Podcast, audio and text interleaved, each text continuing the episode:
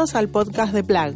Somos Nat y Andrea, dos mujeres curiosas. Somos mamás buscando ideas que nos ayuden a vivir vidas más conectadas con nuestros hijos, descubrir cosas que nos sorprendan y aprender algo nuevo todos los días. Nos damos el lujazo de charlar con gente que admiramos y queremos compartirlo. Hoy hablamos con Belén González Milbrandt. Belén es profesora de inglés y licenciada en Ciencias de la Educación. Ha realizado numerosos cursos de posgrado, entre ellos mencionamos dos programas de liderazgo del cambio en la educación de la Universidad de Harvard. Ha dirigido equipos docentes en colegios, fundaciones y universidades y trabaja asesorando en instituciones educativas en todo el país en temas de gestión, liderazgo e innovación. Es coautora del libro Un giro copernicano a la educación y desde hace más de 15 años da capacitaciones y talleres en cursos y congresos para docentes y directivos.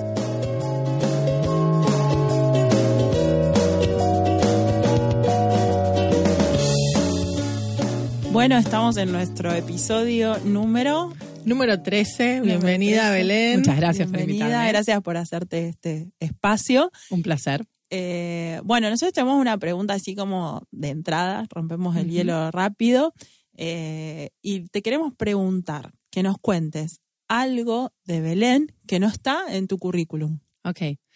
Em, bueno, está bueno hablar de esto porque me parece que es eh, contar quién soy, ¿no? Más allá de lo que he estudiado, de lo que he trabajado.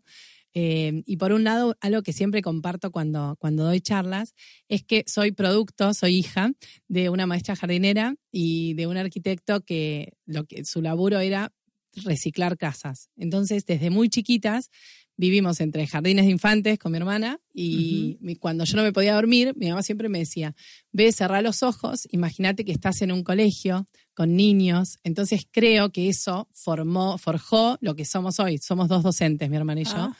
Y es como que la educación siempre formó parte de mi crianza. Y por otro lado, con mi viejo que reciclaba casas, nos llevaba a las casas y eran casas hechas bolsa, viste, eh, muy antiguas o que había pasado un incendio o lo que fuera. Y mi viejo siempre tuvo esa capacidad de decirte, bueno, acá voy a tirar abajo esta pared, acá voy a poner esto. Y nos invitaba a nosotros a imaginar esa situación ideal que era como iba a quedar la casa. Y siempre digo que cuando entro a una escuela como asesora o cuando entro a una institución, tengo esa capacidad de imaginar lo que puede llegar a ser. Y creo que eso me ayuda un montón en mi trabajo también, la, posibilidad de verle el potencial a la organización. Y lo mismo con los niños, ¿no? Y por otro lado, otra cosa que me cambió la vida fue ser madre que yo fui madre más de grande, siempre digo, casi a mis 40 años tuve a mi segunda hija y, y, la verdad que puso mi mundo patas para arriba porque muchas de las cosas que yo creía y daba como muy ciertas, yo siempre digo cuando tenía que hacer una entrevista con padres, una cosa era antes de ser madre y otra es después. Cuando no era madre, le decía, ustedes tienen que hacer esto, tienen que hacer aquello, que esto, que lo. Y cuando sos madre, digamos, se te llena el mundo de preguntas, porque realmente te das cuenta que muchas de las cosas que pensabas o que están escritas en los libros de repente no te resultan o te encontrás haciendo cosas que dijiste que nunca ibas a hacer. Tal cual. Y cada te resultó para el mayor no te resulta, para, la menor. Tal cual. Entonces creo que la llegada de Felipe y Ángela eh, cambió mucho mi visión del mundo y de, también de mi profesión y de la crianza y de la educación. Eh, y aprendo con ellos cada día. Así que esos, esas dos dos, eh, digamos, eh, ejes eh, en mi vida realmente me, influenciaron. Bueno, acá te vamos a hacer, vamos a hablar básicamente de educación. Lo, que tenemos en común es que también somos mamás y que también tenemos muchas preguntas, así que vamos a preguntar mucho. y lo primero que quisiéramos que nos cuentes es de tu libro, cómo se llama tu libro, de qué se trata, y un poco ¿Cómo te encontraste? O sea, ¿fue también un sueño de que cerrabas los ojos cuando eras chiquita, voy a escribir un libro? ¿O cómo fue que terminaste eh, escribiendo un libro? Sí, en realidad, mira, el libro se llama Un giro copernicano a la educación y lo escribí con Marcelo Rivera y con Fabián Provenzano. El libro tiene tres áreas eh, y yo, digamos, hablo de, digamos, mi parte es bien específica sobre educación, ah, porque al ser licenciada en educación es sobre lo que, lo que puedo, ah, digamos, desplayarme más. Y en realidad ellos los conocí en Salta en un congreso sobre educación, sobre innovación educativa.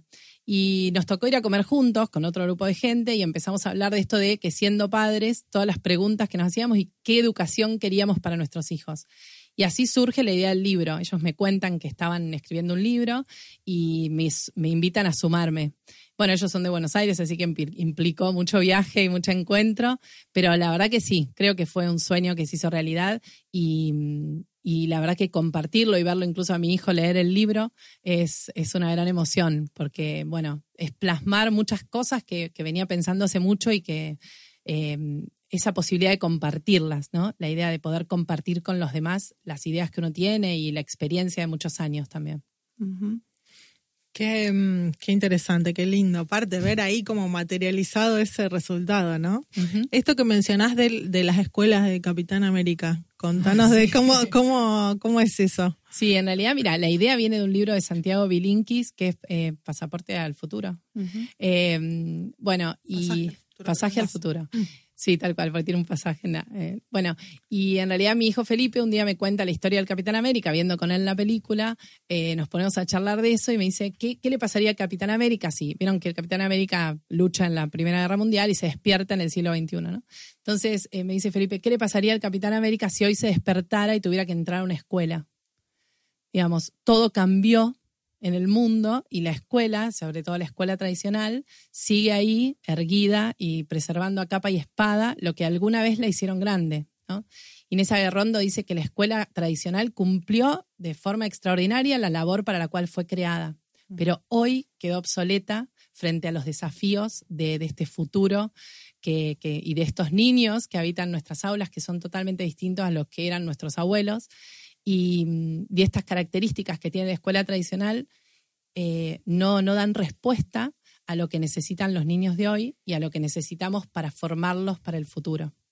Algo que me gustó mucho que, que, vos hablás es pensar la escuela estratégicamente, ¿no? Y, y, me parece que eso es algo que se necesita desde las instituciones, ¿no? Porque hacemos un diálogo en que después podemos hablar de qué podemos aportar los padres, pero desde el lado de la institución, esto del, pensamiento estratégico, de, tener un norte hacia dónde quiero ir, me parece súper importante.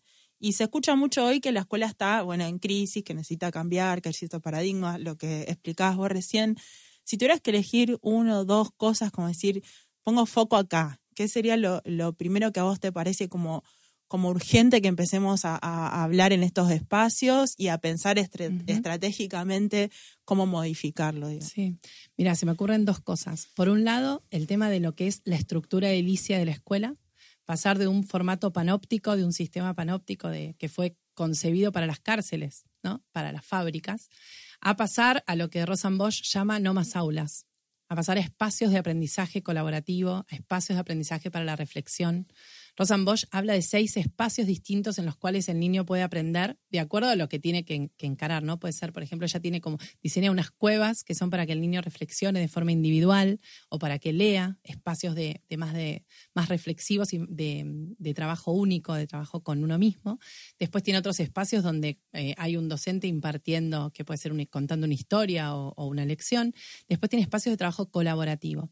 Hoy las escuelas tradicionales, y eso me apena un montón cuando visito escuelas nuevas que las siguen edificando de la misma forma que se edificaban en el siglo pasado. Esta idea de todos los chicos sentados uno atrás del otro, divididos. Ken Robinson dice que, que los dividimos por, por fecha de producción.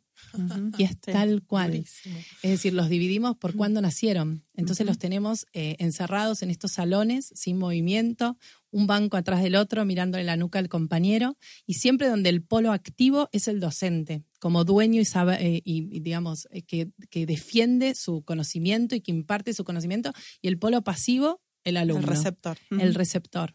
Eh, entonces, esta escuela como máquina de la escuela, que, fue concebida para la revolución industrial, que formó chicos obedientes, digamos, futuros eh, trabajadores, en, serio. obedientes, que podían, que por eso tenían el timbre incluso, para ir adecuándose a lo que era la vida en fábrica, hoy no va más. Y, y realmente hoy tenemos que pensar en qué niños necesitamos formar y habilitarlos a que puedan encontrar en la escuela sus talentos. Y otra de las cuestiones que me parece que es fundamental empezar a hablar, que ya se está hablando, pero falta mucho desde la formación del profesorado también.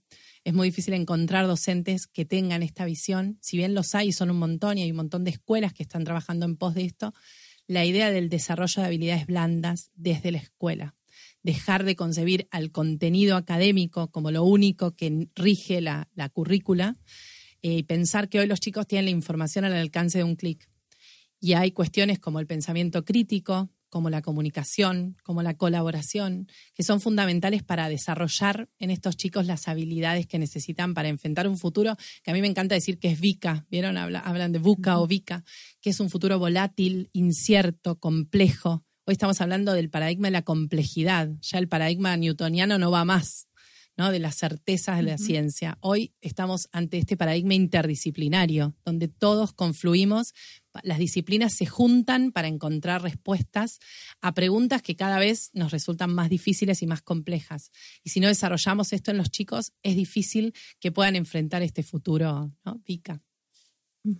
en, un, en, un, sentido pensamos, eh, siempre charlamos acá como que estamos preparando chicos para un futuro que ni nosotros conocemos. O sea, pero sí estamos seguros que no es ni este ni el anterior, digamos, y lo seguimos eh, preparando igual. Pensaba, me quedé pensando bastante en el tema edilicio. Eh, qué interesante, porque a veces los espacios como que te acomodan, habilitan, ciertas cosas. Eh, entonces, si vos no sé, entras a un, las habilitan impiden. Si entras a un living que es espacioso y que tiene un sofá y que tiene esto armado, te, da más ganas de una cosa o, otra.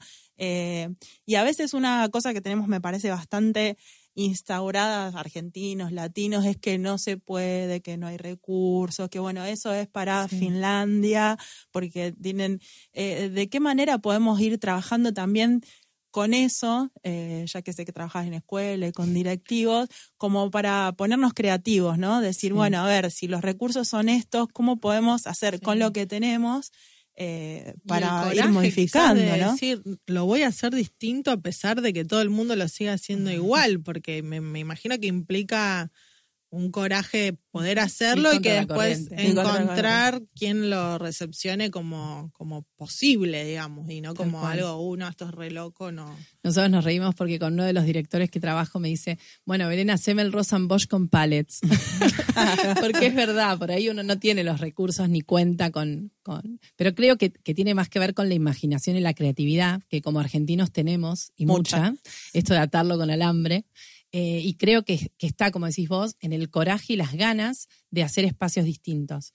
Eh, y es posible, y bueno, nosotros tenemos una pionera en, Rosario, que fue Olga Cosetini, eh, y este año participé de algunas reuniones de la red Cosetini, y realmente ella en una época en la cual no existían ni las neurociencias, ni todos los avances que, de todas las cosas que descubrieron hoy para explicar por qué el niño aprende como aprende y cómo puede aprender mejor, ya en esa época, sí, digamos, eh, se encontraba con los alumnos bajo un árbol. ¿no? Y esta idea del espacio abierto, de la naturaleza, de todo lo que eso hace para, para fomentar el aprendizaje de los alumnos, ya se hacía Imagínate en una época que no había ningún recurso. A lo mejor de una manera mucho más intuitiva. Totalmente. de, poder conectarte, digamos. Tal cual, pero incluso la idea de salir al patio, y en el libro pongo que, bueno, una seño del colegio donde trabajo, eh, que es una seño de arte, siempre cuando hay sol, saca las mesas al patio y los chicos eh, pintan bajo el sol, ¿no? Se, se, ponen piedritas para que no se les vuelen los papelitos.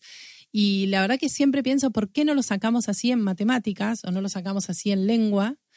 Eh, y bueno, es, tiene que ver con este chip de la señorita maestra también que tenemos que cambiar, que a mí también como docente me costó y aún me cuesta en ciertas situaciones cambiar.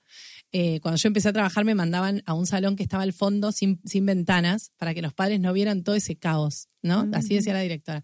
Porque yo daba literatura inglesa y los hacía hacer desde maquetas hasta tirémonos en el piso a lo que fuera. Y entonces ella lo consideraba en ese momento un caos, ¿no?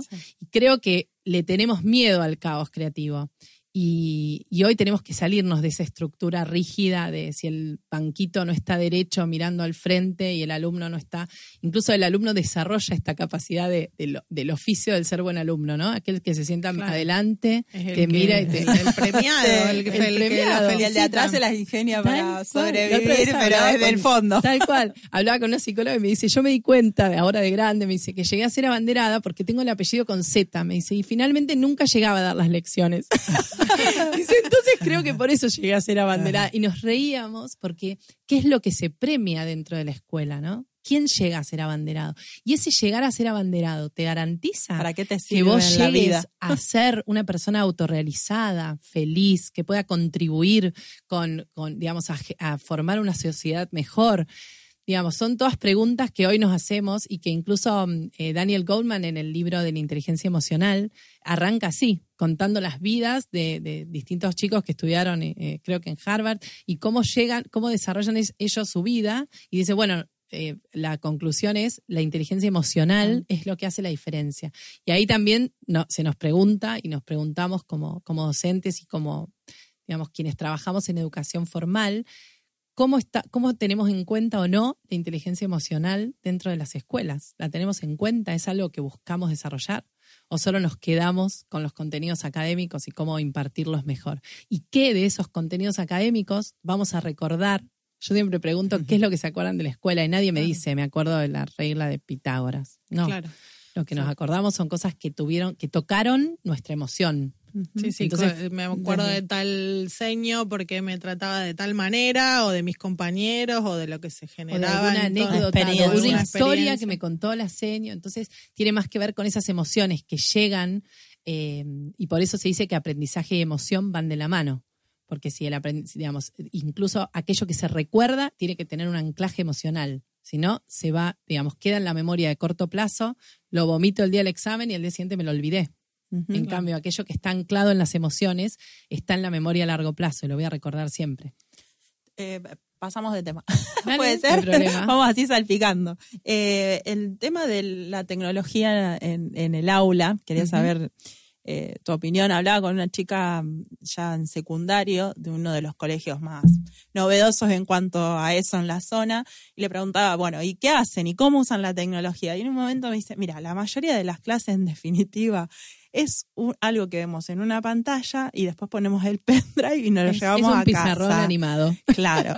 Entonces, eh, charlaba con ella, a- mí me gusta también charlar con los chicos para ver cómo lo ven ellos.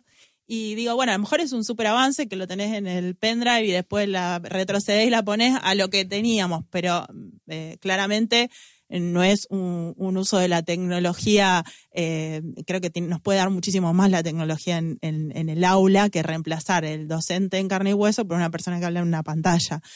Entonces, eh, ¿cómo ves esto de la tecnología en el aula? Porque todo el mundo dice, hay que usarla más, ¿de qué manera? Eh, En realidad, lo de hay que usarla más también está siendo cuestionado. Digamos, eh, hay, también es- sí, hay otras voces. Hay dos corrientes, sí, ¿no? Y yo creo justo el, este año en un congreso de coaching eh, di una charla sobre el docente como influencer. Y pensar en realidad el docente qué función cumple, ¿no? Y quién es un influencer. Un influencer es aquella persona que influye en la, la opinión, ¿no? De mucha gente. Y creo que como docentes tenemos esa capacidad de influir en nuestros alumnos. Eh, en el libro de Oppenheimer, que me encantó, Sálvese quien pueda, Sí. eh, Oppenheimer habla del futuro de los docentes y dice, cuenta de, del el robot este que se llama Einstein. Entonces dice, bueno, los docentes más vale que se reinventen porque este robot incluso te lee el iris y te puede decir si estás aprendiendo o no estás aprendiendo, si estás aburrido. Entonces va cambiando su forma Su de forma. enseñarte. Bueno, y yo lo que creo que en, esta, en, este, en estas épocas de inteligencia artificial, de pantallas, de los chicos todo el tiempo frente a pantallas, creo que en la escuela tenemos que recuperar a la escuela como red social, pero red social posta, red Real. social real, humano. red De humana. carne y hueso. Porque si no, caemos en esto del chico todo el tiempo frente a una pantalla que olvida lo que nos hace precisamente humanos, que es la mirada al otro, el mirarnos a los ojos, el tocarnos, el poder abrazarnos, el poder eh, darle una palmadita en la espalda a alguien y decirle estoy con vos, el poder emocionarnos, todo eso que es propiamente humano y que solo pueda, digamos, que el docente tiene una gran capacidad de desarrollarlo dentro del aula. Entonces me parece que si bien, obviamente, considero que la tecnología es importante, la mayoría de las veces los alumnos saben mucho más que los docentes. Hay un libro de Lamas que es súper interesante, que es Padres Analógicos, Hijos, Hijos digitales, digitales. buenísimo, y habla de las dos generaciones, la generación Gutenberg, que seríamos los docentes, que nos- ya no somos millennials, y la generación Zuckerberg, que son estos alumnos que entran en nuestras aulas, que bueno, los millennials ya se están yendo, y los centennials y los T. Digo, estos chicos que mm, ya nacieron en la época digital y cómo convivir con ellos y qué desarrollar en, esos, en ellos. Entonces, creo que, por ejemplo, la impaciencia que tienen, que necesitan todo para, para allá, inmediatez en la respuesta, eh, hay que enseñarles a desarrollar la paciencia y a aprender a que hay eh, momentos reflexivos que son sumamente importantes, a volver a encontrarse con ellos mismos, a poder reflexionar en esta flexión hacia adentro, que decía un profesor mío de filosofía que me encantaba.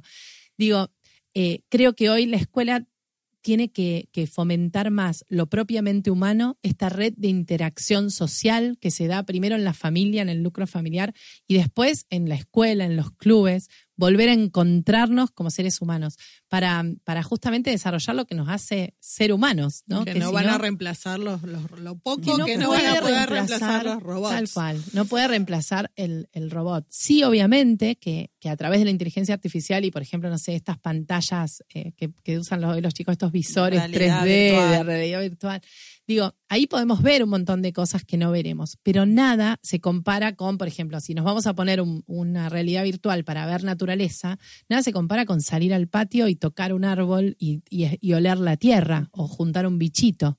Y creo que ahí está lo que desde el jardín se hace, pero después se va olvidando a medida que el alumno pasa por la escuela. Y ni te digo en secundaria, que ya cada vez hay menos experiencias Em, vivenciales. Vivenciales, tal cual. Estaba pensando, decías esto de, de, de los padres analógicos y todo, y también me parece que como adultos, padres, abuelos, docentes, también tenemos que revalorizar que sí tenemos mucho para transmitir en cuanto a esto de reflexionar, eh, conocer tus emociones, o sea, todo lo que sea humano que decías vos, eh, y a veces me encuentro con, papás o abuelos y dicen, no, porque es un genio, porque maneja la tablet y yo no sé. Y, en realidad la no prende y juega. Tiene lo, básico tal cual. Claro, la prende y toca, para justamente que sean tan fáciles. Es totalmente amigable, intuitivo y, el chico capaz que pasa un montón solamente apretando un botón y estimulado con la pantalla eh, y, como que nosotros mismos eh, como adultos podemos caer en, generar esa brecha, decir, bueno, es digital y yo el mundo digital no lo conozco y, privarnos en un punto de, todo un montón de otras cosas que de ambas sí cosas, podemos creo, porque también son una generación sumamente generosa en cuanto a sus conocimientos. Enseñame a la abuela. Y yo veo, por lo menos en mi casa, que Feli le enseña a mi viejo cosas del celular. Y el otro día mi papá se quería poner Spotify para después escuchar esto. Y entonces, bueno, era esto de cómo hago para instalar Spotify. Entonces, cuando Felipe le muestra que ya tenía la, capacidad superada o algo así, bueno, mi viejo termina decidiendo cambiar de celular para poder tener más aplicaciones que Felipe le mostró y que le parecieron geniales. Le creó la necesidad. decía, mirá, en mi época que era solo la radio. Entonces le contaba cómo funcionaba la radio. Y creo que en esas, eh, en esas, en ese interacción, en ese intercambio entre generaciones es sumamente, enriquecedor. Y además con esto que vos decías de, estos chicos que son genios, o genios entre, comillas, eh, de me vieron mis comillas. Sí, tal cual, ahí las, las menciono, eh, de, la, de las cosas digitales, de la tecnología. Em, creo que también caímos nosotros como padres, y yo también hago mea culpa, que muchas veces, y me pasa con Angie, la mía chiquita, que por ahí yo estoy trabajando, por ejemplo, en la compu, y viene ella y me dice, mamá, de nuevo en la compu y de nuevo con el celular, mírame mamá cuando te hablo. Y creo que en esto los chicos nos dan una lección, que muchas veces los enchufamos, ya sea al celu, vos vas al, consultorio de un médico y en la sala de espera ah, están todos, conectados con, un celular. Lo mismo en estas instancias que decía yo de la red social, ¿no? Cuando salimos a comer afuera es la oportunidad ideal para dialogar con nuestros hijos. Y les metemos una tablet, les metemos un celular y cada uno está en su mundo. Y de nuevo nos privamos de enriquecernos a través. Y creo que una de, los, de estas habilidades blandas a desarrollar, de la creatividad, la imaginación, se desarrollan cuando los dejamos sin tecnología. Pues si no, no hay forma que las desarrollen. Entonces, incluso yo lo cuestiono en mi libro, que decimos, ¿cómo puede ser que estas generaciones, esta nueva generación no se enganchan con nada? Y ustedes los vieron a los chicos en la Play. Y el chico cuando está frente a una play o mirando un video y un youtuber se recontra engancha y está horas y horas. Y hay casos de chicos que pasan a otro nivel que ya poco más se hacen pis mirando el, jugando la play con tal de no cortar. Digo, ¿qué es lo que tienen esos dispositivos digitales que no tenemos nosotros como docentes y qué podemos desarrollar para poder ser más como esto, ¿no? Y captar su, su, atención. Pero asimismo, por ejemplo, tengo hijos, sobre todo Felipe lee muchísimo y, y es como medio bicho raro de su época. Y me ha llegado a decir, mamá, ¿vos sabés lo que es estar con un grupo de 10 años y no tener de qué hablar? porque por ahí al no jugar a la Play no tiene mucho de qué charlar. Entonces yo estoy como en el otro lado tratando de que él se integre con más tecnología, ¿no? Eh, pero digo, podríamos todos desarrollar esta capacidad lectora a través de, digo, un niño lector es un niño que vio a sus padres leer. Si no es muy difícil, el niño que no ve libros, gente leyendo. disfrutándolos en un punto. Disfrutando la lectura. Entonces, esta, este espacio de dejarlo sin tecnología desde la casa y en la escuela hace que desarrollen un montón de habilidades que les van a servir para el futuro. Y este año estuve visitando, no sé si te conté, me parece que no, que estuve en Canadá y en Estados Unidos visitando colegios innovadores. Y la verdad que fue una experiencia impresionante, primero porque son colegios que no tienen aulas, que se trabaja todo de, forma eh, por espacios, digamos, y los chicos prácticamente no usan tecnología. En el colegio están en patas, no, no, no, no, están calzados, cosas que a mí me causó gracia porque cuando uno viene de una escuela tradicional, muy tradicional, ¡Oh! Viste como le sacaba fotos a todo tipo chinito, estaba desesperada porque filmando y todo. Digo, empezar a pensar que, la tecnología está buenísima, pero que viene para ayudarnos como humanos y que no debemos perder nuestra capacidad humana de desarrollo, porque esa tecnología la desarrolla un humano, digamos, y es lo que nos hace únicos. Entonces empezar a pensar en la escuela cómo pueden desarrollar eso, no darles todo servido, porque si no le estamos dando todo en cuchara. en, inglés se dice chewed and digested, masticado y digerido, ya te lo doy y trágalo.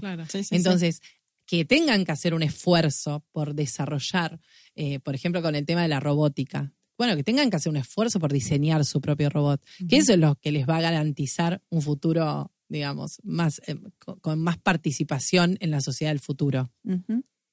Me encantó. Sí, yo quería volver a algo que me quedé con el con este cambio de paradigma de, con lo que arrancamos.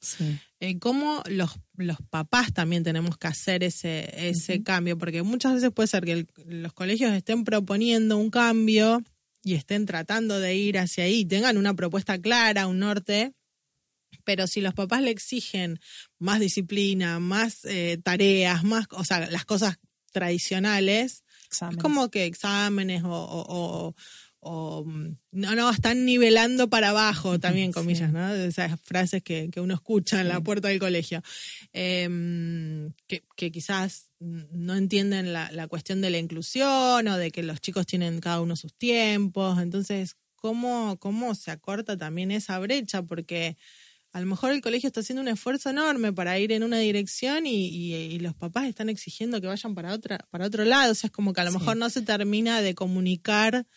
Creo que ahí está la clave en la comunicación. Creo que como, como todo hay que justificar desde la teoría lo que uno hace en la práctica, ¿no?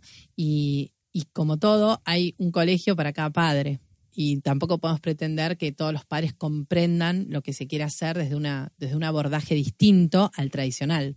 Entonces creo que cuando uno explica todas estas cosas, de decir, bueno, mira, a tu hijo le vamos a dar estas habilidades y vamos a intentar que desarrolle este tipo de habilidades, vamos a intentar que encuentre yo soy fan de Ken Robinson, ¿no? Me encanta y, estoy totalmente de acuerdo. Ay, qué bueno. bueno, porque estoy totalmente de acuerdo. Incluso es muy gracioso porque mis hijos lo citan. No, es buenísimo porque siempre lo traigo a colación en muchas cosas que digo. Y, digo, esto que Ken Robinson dice que la escuela termina matando la creatividad. Estoy totalmente de acuerdo. Y cuando uno piensa en, la escuela como ese espacio, Ken Robinson dice, es triste que nos vayamos, que el niño se vaya a la escuela sin haber encontrado sus talentos. Esa escuela como el espacio donde encontrar nuestros talentos para después seguir desarrollándolos, porque es, vieron la pirámide de Maslow, ¿no? De decir, bueno, ¿cómo llego a la autorrealización? A través de encontrar aquello en lo cual soy bueno, aquello que me gusta. Vieron que Ken Robinson habla del elemento. ¿Cuál es mi elemento? ¿Cómo lo encuentro? ¿no? Y creo que, el, el sistema educativo falla cuando el chico pasó por toda su escolaridad y se fue con esa apatía que muchas veces vemos hoy en los adolescentes, de este de nada me interesa, yo no sirvo para nada, no sé en qué estoy, en qué soy bueno, y de última me quedo todo el día jugando a la Play o mirando eh, la tablet o videos. Digo, eh, tratar de encontrar, que la escuela sirva como esa plataforma para que encuentren y luego puedan seguir desarrollando sus talentos. Claramente no, no es una educación que uniforme, digamos, porque si no somos uniformes, todos tenemos talentos muy diferentes. creo que como padres, también sacarnos, vos decías, Nati, ¿cómo hacemos con el padre que quiere más contenidos, más tareas? Em, estamos viviendo la transición hoy. Es decir, en Argentina se está yendo hacia creo, y hay muchos intentos y exitosos, pero también está en esto, que como papás tenemos que entender que como es algo nuevo, las escuelas y los proyectos tienen derecho a equivocarse que eso nos cuesta mucho en nuestra cultura. Esto de, ay, estás tomando a mi hijo como conejillo de indias, viste que, bueno, estamos probando algo nuevo. Y en ese probar algo nuevo, yo les digo a mis teachers, eh, trabajo coordinando teachers de inglés también, y siempre les digo, cuando van a plantear algo, cuéntenles a los chicos que es la primera vez que vamos a hacer este juego, porque vamos a ver si nos, si funciona y si a ustedes les gusta, y vamos a ver si aprenden mejor de esta forma que con la fotocopia de, gramática, ¿no? Bueno, y después invitar a los alumnos a todos juntos a sacar las conclusiones. Y creo que en eso también eh, hay algo que como papás tenemos que, bienvenir, que es esto de, bueno, habilitemos el error como parte del proceso de aprendizaje y sobre todo recalcarlo en nuestros hijos, porque si no la escuela tradicional eh, penaliza a aquel que se equivoca. Y uno dice, pero escúchame, si aprender implica equivocarse. Yo no aprendí a manejar de un día para el otro, no aprendí a andar en bicicleta de un día para el otro. Implica todo un proceso. Y creo que como papás destacar el proceso y destacar los pequeños logros tiene mucho de, para ayudar al niño a ver que está en camino de y destacar que cuando uno se equivoca también está aprendiendo de ese error, ¿no? Porque si no nos quedamos en cuánto te sacaste. Claro. Y ahí, porque en serio, el chico vuelve y ¿cómo te fue? ¿Y cuánto sacaste en la prueba? ¿Y, por qué te pusieron esa nota? Si vos te, estudiaste un montón. ¿no? Entonces siempre o culpamos al niño que no estudió lo suficiente o culpamos a la maestra que le puso tal o cual nota y nos quedamos de nuevo en la nota. Me parece que también en este proceso de, permitirle al colegio que pruebe, que cambie, y, eh, me parece que la, la comunicación es como que la tenemos que súper recuperar entre los docentes y los padres. Hablábamos en otro episodio con alguien eh, y yo le decía que sentimos que en un, sentía que en un punto estamos como, como enfrentados por las cosas que escucho. Y, y me, me, gustó una vez, empezaron a hablar de inteligencia emocional, ahora se hablan bastante en los colegios y todo. Y empecé a hacer notas en los cuadernos. Qué bueno que hablaron, para hacerles saber a los docentes que a los padres eso nos interesó. Nos encanta, claro. Qué bueno que le dijiste esto. Que y me parece que eso, ese tipo de... Eh, no digo que sea esa la, la, forma, digamos, puede haber muchas formas, pero me parece que tenemos que recuperar ese ida-vuelta, que a lo mejor en otra época los padres iban en el verano a pintar las escuelas, ¿no? Involucrarnos mucho más, cerca, ¿no? Involucrarnos más con la, con la educación de nuestros hijos. Que creo que las escuelas en general no les molesta, sino que justamente lo, lo le dan la bienvenida a esto, ¿no? Al, poder participar más y, saber que ambas partes somos eh, importantísimas en el desarrollo de nuestros niños. Tenemos intereses en común. Tenemos intereses en común, que es sacar lo mejor de cada niño, tal cual. Igualmente no es fácil y, obvio hay docentes de todo tipo, pero creo que la mayoría está tratando está con ganas, se están capacitando, tienen ganas de conocer más y cada vez hay más padres interesados en la educación de sus hijos. Eh, entonces es importante hacer como una comunión, ¿no? Entre ambas partes y decir, bueno, trabajemos juntos en pos de esto. Lo mismo cuando uno ve algo en su hijo que lo vio en casa, charlarlo con la docente. Em, e, esa parte me parece fundamental para poder realmente tener las escuelas que queremos tener. Barba, me encantó todo lo que nos contaste. Sí, Charlar con vos. Podríamos seguir muy, muy, muy en sintonía de nuestros valores, de lo que pensamos y, de por qué está abierto este espacio. una, cosa que me, que me, queda pendiente esto de, que ustedes decían, bueno, cómo ayudar a nuestros hijos. Y creo que cuando uno, el, niño llega a casa, ¿no? Esto de qué le preguntamos. Y empezar a repensarlo. Y decir, le pregunto qué, qué, qué, no sé, qué contenido nuevo dieron o le pregunto con quién jugó, y qué, qué, ¿Cómo te sentiste en el sentiste, eh, qué disfrutaste hoy, eh, preguntar también por emociones positivas y negativas, pero para ir acompañándolo y haciendo un refuerzo. Y otra cosa que, creo que es muy importante, que también acompaña a la escuela, es esto de las rutinas en el hogar, ¿no? De decir, bueno, todos los días nos sentamos, abrimos la carpeta, vemos qué, qué hicimos, vemos si me quedó algo por hacer, por qué. No, mira, acá no hice más nada porque estaba re preocupado, porque me peleé con tal en el recreo, ¿no? Y todas esas, esas charlas que surjan en casa también van a ayudar a fortalecer eh, la inteligencia emocional de nuestros hijos y también a que ellos vayan encontrando sus talentos. Porque muchas veces como padres nos quedamos con lo que lo importante es solo lengua y matemática. Y como le va mal en matemática, no, listo, está sepultado de acá a la eternidad y no, no va a tener éxito futuro. y muchas veces nos pasa eso, porque tuvo una mala nota en matemática o en lengua. Digo, y empezar a ver todos esos talentos que no tienen que ver con las materias tradicionales, que quizás, eh, no sé, sos muy talentoso, no sé, yo tengo a la chiquita que le encanta bailar, ¿no? Entonces está todo el día bailando y te das vuelta y la ves y está cantando como está en su mundo, tal cual. y está bailando y yo. Y, mi hijo más grande juega al tenis. Entonces los, los entrenadores le dicen, bueno, Angie, ¿cuándo vas a jugar al tenis? Y ella los mira y dice, nunca, porque a mí me encanta bailar. y digo, qué genial, digo, no pensar en la bailarina que llega al Colón, sino qué genial pensar que algo les guste tanto como para que lo quieran seguir desarrollando. Y pensar también que en esa habilidad, por ejemplo, chicos que son más kinestésicos, decir, bueno, ¿y cómo estudio para la escuela? entonces mi hijo Felipe estudia dando vueltas en monopatín por el living. Entonces él aprende mejor en movimiento que es difícil hacerlo entender en una escuela tradicional en la que tienen que estar siempre sentados. Entonces, charlarlo con la escuela y decirle, mira, mi hijo necesita moverse para aprender. Por eso está bueno que, también que los niños encuentren espacios donde puedan ser ellos mismos. Hay muchísimo para hacer, pero lo bueno que, ya, que ya hay, hay docentes, hay gente como vos, eh, y, hay, hay padres, y hay un montón que estamos hablando y, que queremos hacer las cosas diferentes. Tal cual. Y yo les agradezco a ustedes porque estos espacios son los que, los que dan pie a empezar a reflexionar sobre esto y a repensar cómo podemos ayudarlos para que sean, eh, para que se puedan autorrealizar como adultos, ¿no? Ir acompañándolos. Nos queda una última pregunta que es cortita, así es como un ping-pong. Uy, es difícil ping-pong conmigo. Una palabra, otra palabra. A ver, si, a ver si podés. Desafío aceptado. Bueno, nosotras en PLAC tenemos tres ejes. Yo te voy a decir cada uno y vos me vas a devolver, retrucar. Lo primero que se te ocurra, primero que se te ocurra con esa palabra. La primera es conectar. Ay, me encanta. Y mm, se me ocurre igualdad, porque creo que en la conexión también nos igualamos y llegamos al, mismo nivel, ¿no? A, encontrarnos. Está bueno. La segunda es sorprender. Bueno, la sorpresa es parte inherente de la educación. Y si no sorprendemos al alumno, no podemos capturar su atención y motivarlo. Así que está bueno. Y la última es aprender. Oh, aprender me encanta. Y creo que aprender está relacionado con crecer. Y, digamos, cuando aprendemos, crecemos.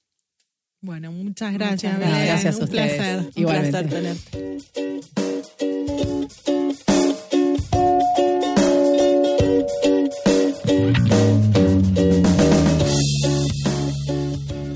Nos encontrás en redes como Somos Plug en Instagram, Facebook, Spotify y YouTube. Estemos conectados.